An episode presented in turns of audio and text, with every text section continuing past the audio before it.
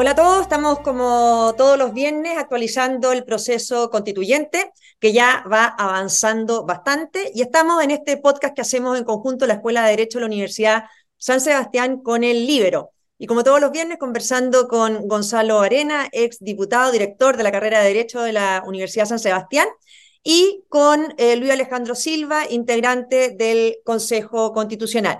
Ha sido una semana llena de votaciones ya en el Pleno, entonces quizás partir, Luis Alejandro, en que tú puedas hacer como un resumen muy corto, enunciando las normas principales eh, que se han aprobado en el Pleno estos días para que nuestros auditores informen. En lo que va de la semana, que comenzó el miércoles, hay que recordarlo, hemos votado el capítulo 2. Hoy día terminamos de votar el capítulo 2 que son básicamente derechos fundamentales y mecanismos para garantizar esos derechos fundamentales.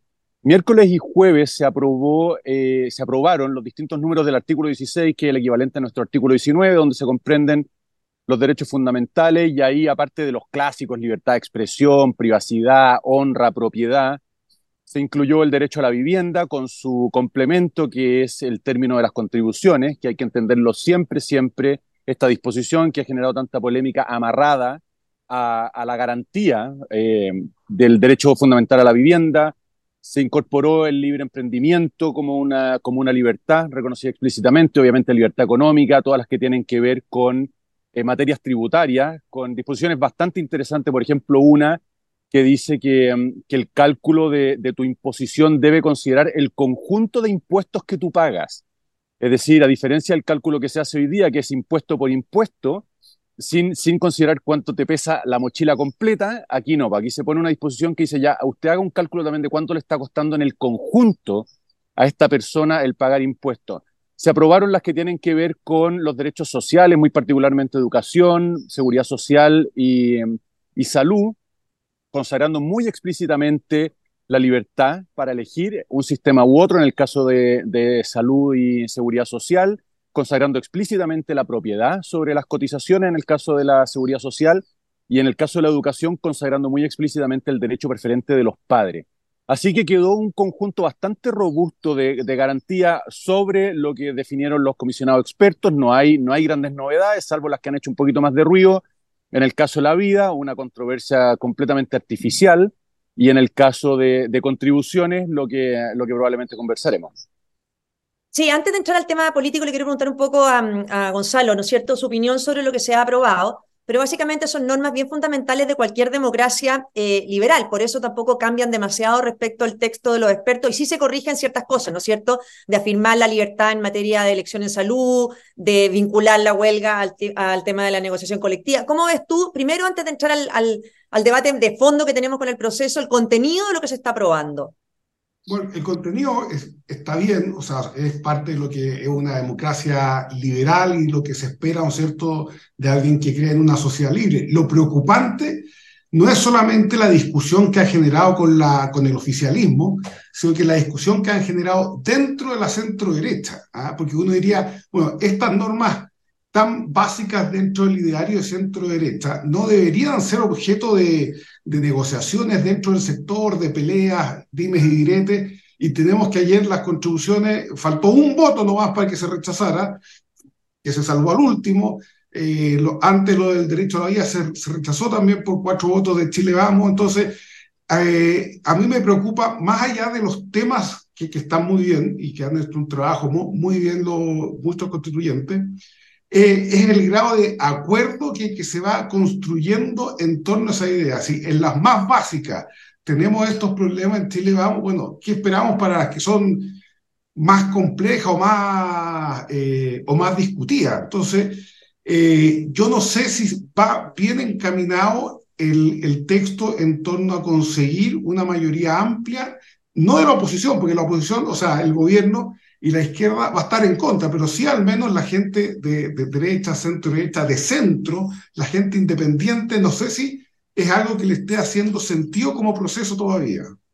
Oye, y ahí en eso te quiero preguntar, eh, Luis Alejandro, en relación al mismo lo de Gonzalo, porque eh, confunde un poco, ¿no es cierto? Yo ayer escuchaba discurso, de verdad, de representantes de un partido que tiene muy pocos votos a nivel eh, popular, pero dando lecciones de qué hacer para ganar el plebiscito eh, de fin de año. O uno ve eh, de verdad, es consejera, ¿no es cierto?, la presidenta de Evópoli, eh, que es uno de los partidos que nos metió en este proceso. Y uno la ve en general absteniéndose de muchas normas que son de completo sentido común o que calzan con lo que estamos hablando, ¿no es cierto?, esenciales en una, en una democracia liberal. Entonces, ¿cómo está la relación de Chile Vamos con republicanos adentro? Porque sí ha quedado en evidencia que republicano no tiene los votos solos para aprobar las normas. Por lo tanto, si no se dan estos consensos que está anticipando Gonzalo en normas básicas, ¿qué queda para lo que se dé más adelante? Porque se pueden caer normas muy relevantes si ustedes no tienen los votos de, Chile Vamos.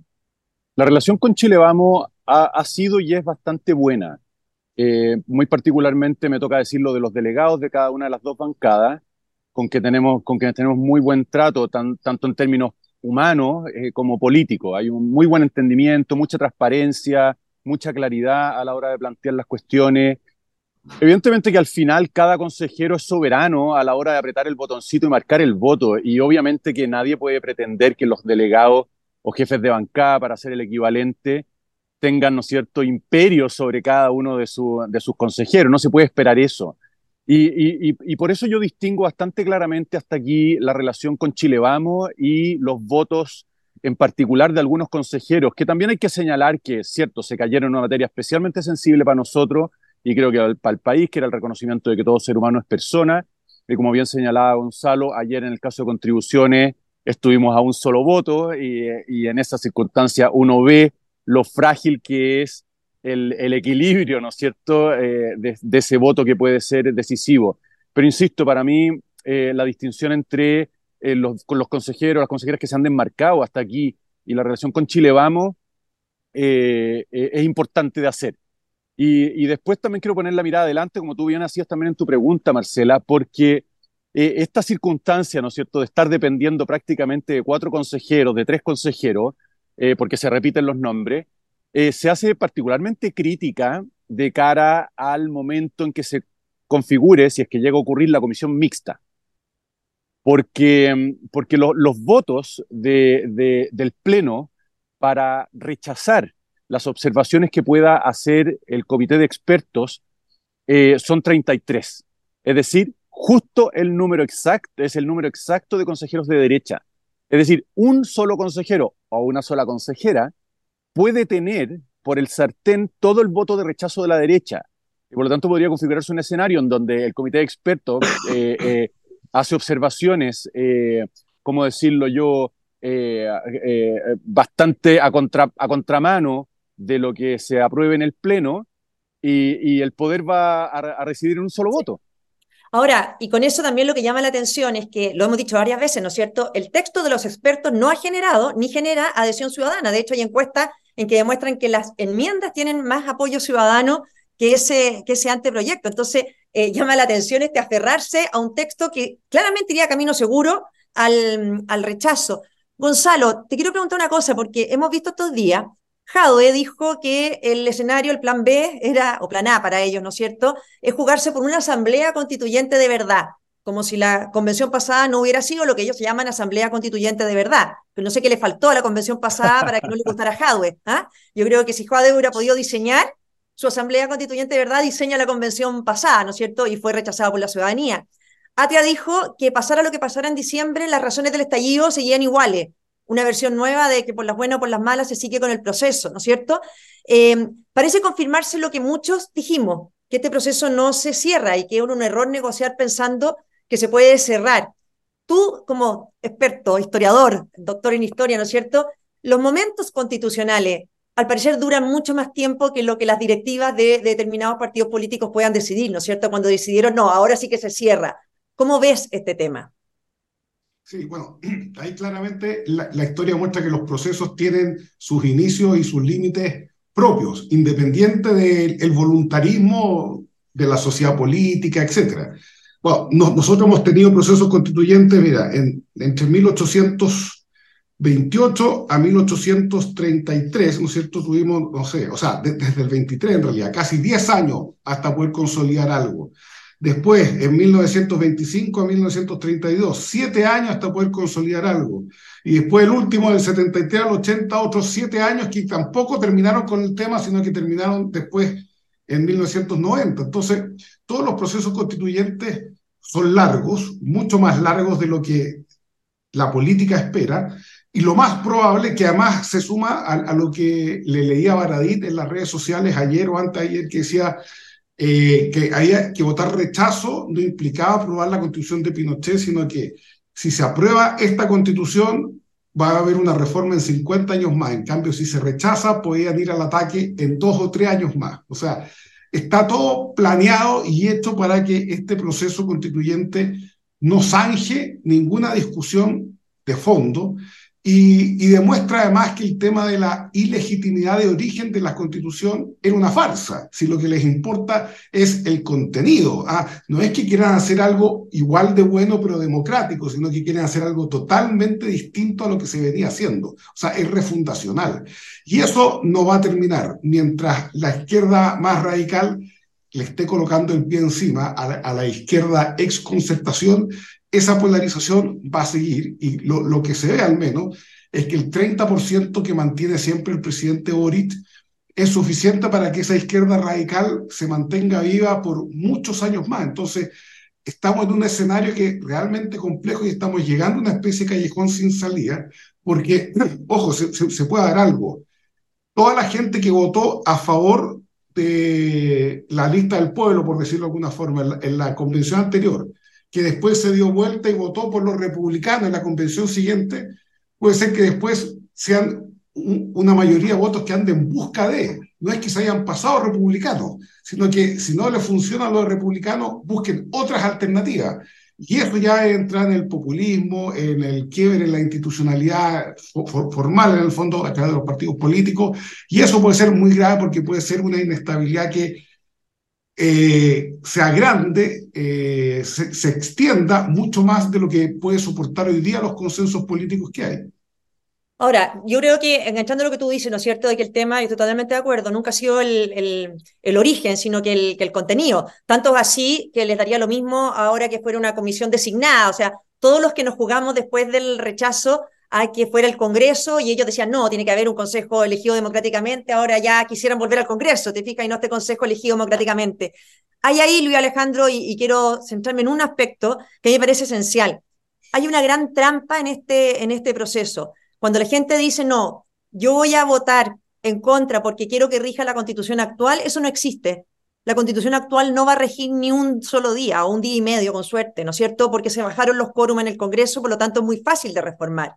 Eh, entonces, cuando uno dice, si está ganando el rechazo hoy día, si la izquierda se está jugando por el rechazo, no es precisamente porque quieran que rija la constitución actual, es porque saben que la constitución actual, con los actuales mecanismos que se aprobaron, no dura ni un minuto y medio. ¿Cómo lo ves tú?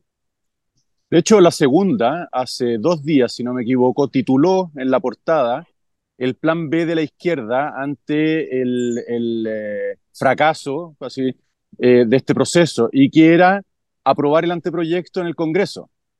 Ese, era el titular, ¿no? Y, estoy seguro de que, de que ese es un titular alimentado, obviamente, por conversaciones de los periodistas del diario con eh, personeros de la, del oficialismo, de la izquierda, tanto aquí en el Consejo como fuera de ella, porque de hecho había una referencia en la bajada a la presidenta del Partido Socialista. Yo estoy seguro de que ellos están barajando ese escenario, de hecho tuve la oportunidad de conversarlo ahora temprano en un programa radial, toda esta controversia absolutamente artificial en torno al, a la aprobación del derecho a la vida al que está por nacer, ¿no? Eh, cambiando el del qué por quién, para mí no, eh, eh, no admite prácticamente otra lectura que la de preconstituir prueba, como se dice en, jerga jurídica, para el desembarco. Es decir, ya decidieron desembarcarse y están queriendo caricaturizar el, el proyecto para poder justificar su rechazo, con vistas eventuales, por lo menos según el titular de la segunda, a este plan B, que es aprobar el anteproyecto en el, en el Congreso, lo cual eh, mm. eh, nos devuelve a lo que estaban conversando eh, recién tú y Gonzalo, y con esto cierro la respuesta, que es lo hipócrita que ha sido siempre el argumento de la legitimidad de origen. Porque cuando el contenido no les conviene, entonces no tienen ningún problema en pasarle un anteproyecto redactado prácticamente por delegados de los, de los políticos, ¿no es cierto? Porque fueron todos, recordémoslo, designados por el Congreso, para que luego esos delegados le devuelvan al Congreso el proyecto que ellos van a aprobar con, con, los, con los quórum, ¿no es cierto?, eh, rebajados, porque al final podrían aprobarlo como una reforma íntegra de la Constitución por cuatro séptimos, con lo cual imagínate la legitimidad de origen de la, de la eventual nueva Constitución por donde queda.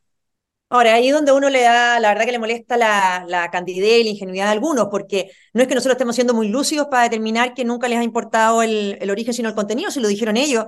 El día del, del triunfo, el rechazo, eh, al día siguiente salieron a decir que no renunciaban ni un milímetro a sus convicciones y que aquí el problema es que habían ido demasiado rápido, que el pueblo iba más lento, o sea, lo han dicho eh, expresamente. Gonzalo, y con esto quiero, quiero cerrar, te quiero poner un tema más, más complicado, pero eh, las directivas de Chile Vamos, empujaron este proceso desde la misma noche en que la izquierda sufrió una de sus mayores derrotas culturales y políticas de la historia. ¿ah? Eh, yo fui, y, no sé, yo creo que tú también estás en la misma postura, eh, bastante contraria que se iniciara un nuevo proceso en estos mismos términos, sino que era más bien partidaria que se volviera al Congreso todo el desarrollo de, del proceso constituyente. Pero esas directivas que empujaron esto, hoy día no pueden pretender también salir indemnes si es que esto se rechaza porque van en el mismo barco con el Partido Republicano. Y uno ve señales como medias confusas, eh, como que algunos no lo asumieran. Hay partidos de Chile Vamos o, dirigentes de Chile Vamos que dan señales confusas, como, como que hoy día quisieran que todo se resolviera en el Congreso, cuando fueron los que empujaron a que no fuera en el Congreso, sino que se volcara a este nuevo órgano. Parece confirmarse que es un error caer en este asambleísmo en vez de fortalecer las instituciones, porque al final la que la gente está rechazando es el proceso. Uno tiende a pensar que da lo mismo las normas que se aprueben, Aquí hay un rechazo del proceso del día uno. Eh, ¿Fue un error caer de nuevo en este asambleísmo? ¿Cómo lo ves?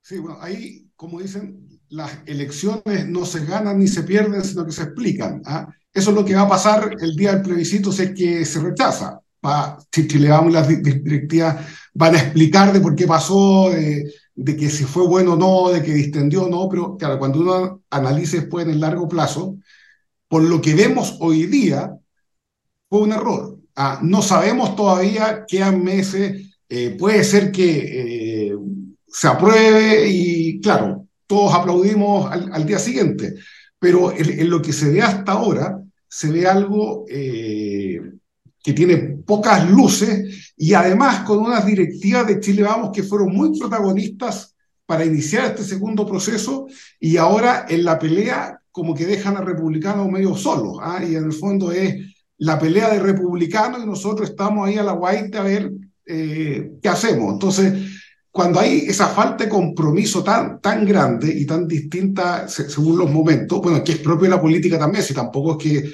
sean especialmente perversos, ni mucho menos, la, política es un, un poco así también, pero cuando no hay esas convicciones profundas, claramente el resultado nunca va a poder ser bueno. ¿ah? Eh, y ahí tenemos un tema que es complejo, porque además, eh, si uno se fija, como lo, decía Luis Alejandro, la izquierda está y va a utilizar el mismo argumento de campaña que utilizó Chile Vamos.